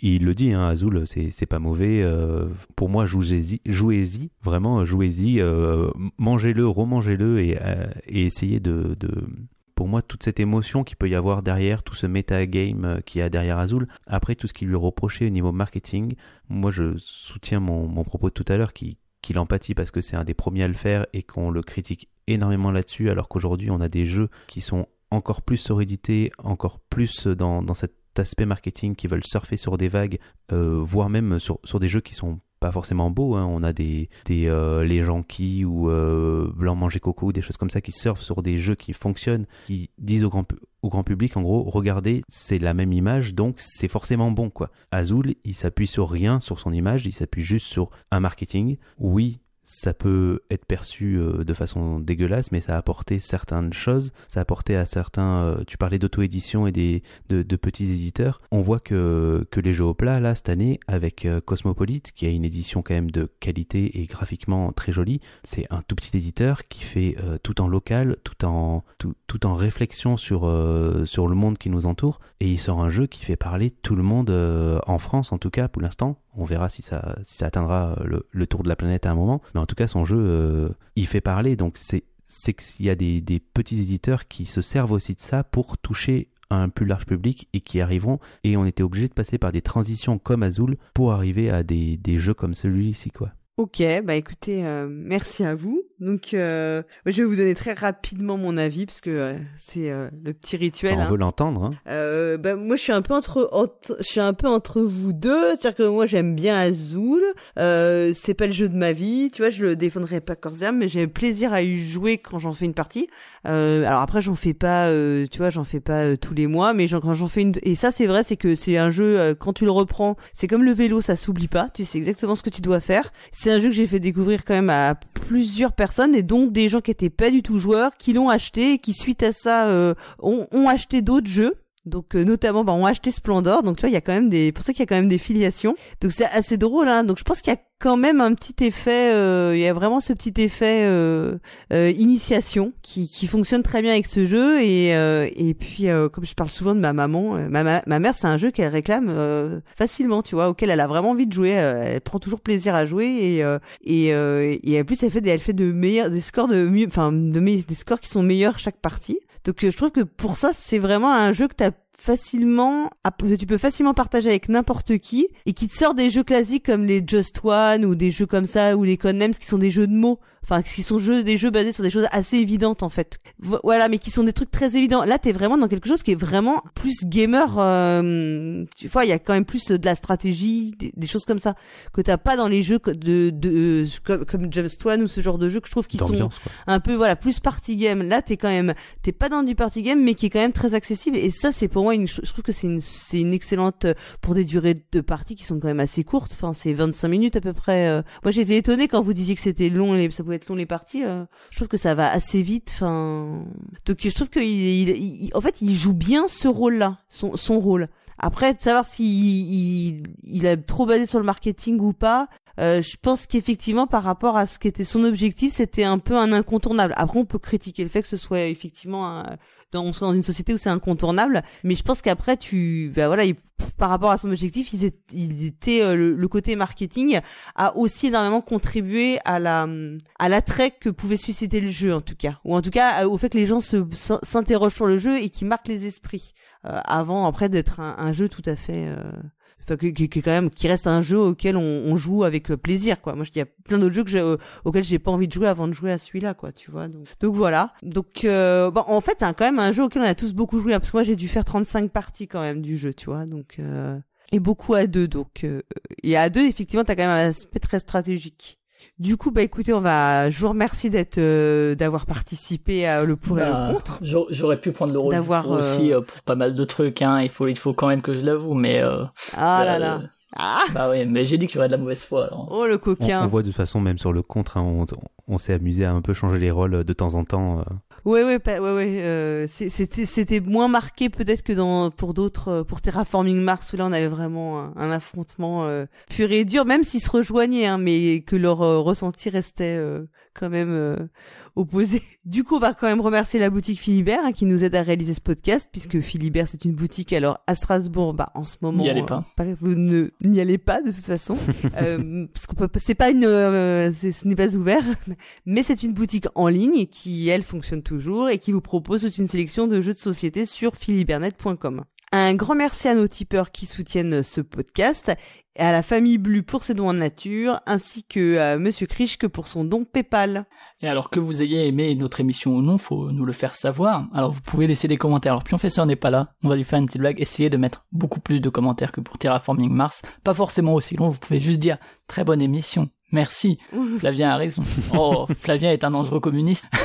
Donc, les commentaires, c'est sur le site podcast.proxy-jeu.fr. Proxy toujours avec un i et jeu toujours avec un X, et vous y trouverez a priori toutes les informations sur les sujets qu'on a abordés pendant cette émission, à savoir Azul. Vous pouvez aussi nous contacter sur Twitter, sur Facebook, euh, pensez à RT nos émissions et partagez-les aussi sur Facebook. Voilà, et notez-nous sur euh, Apple Podcast, hein, mettez-nous des commentaires, et puis euh, bien sûr, il faut parler de nous autour de vous.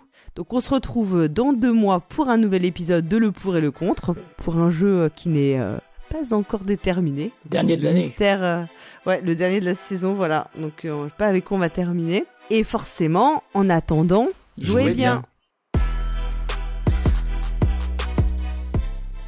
on, se met d'accord qu'on dit Azul et pas Azul, euh, histoire qu'on soit tous sur la même longueur d'onde. Euh, je crois qu'on doit dire Azul, c'est ça l'histoire. Hein. Non, non, mais en fait on dit des, azul des Azuleros, c'est sûr, mais peut-être que le terme court se dit Azul, c'est possible. Hein.